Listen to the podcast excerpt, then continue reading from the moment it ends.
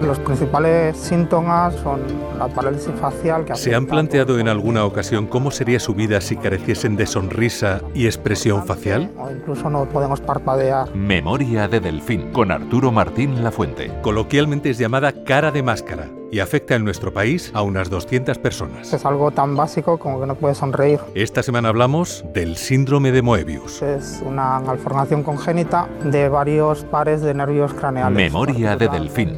Los domingos a medianoche, las 11 en Canarias.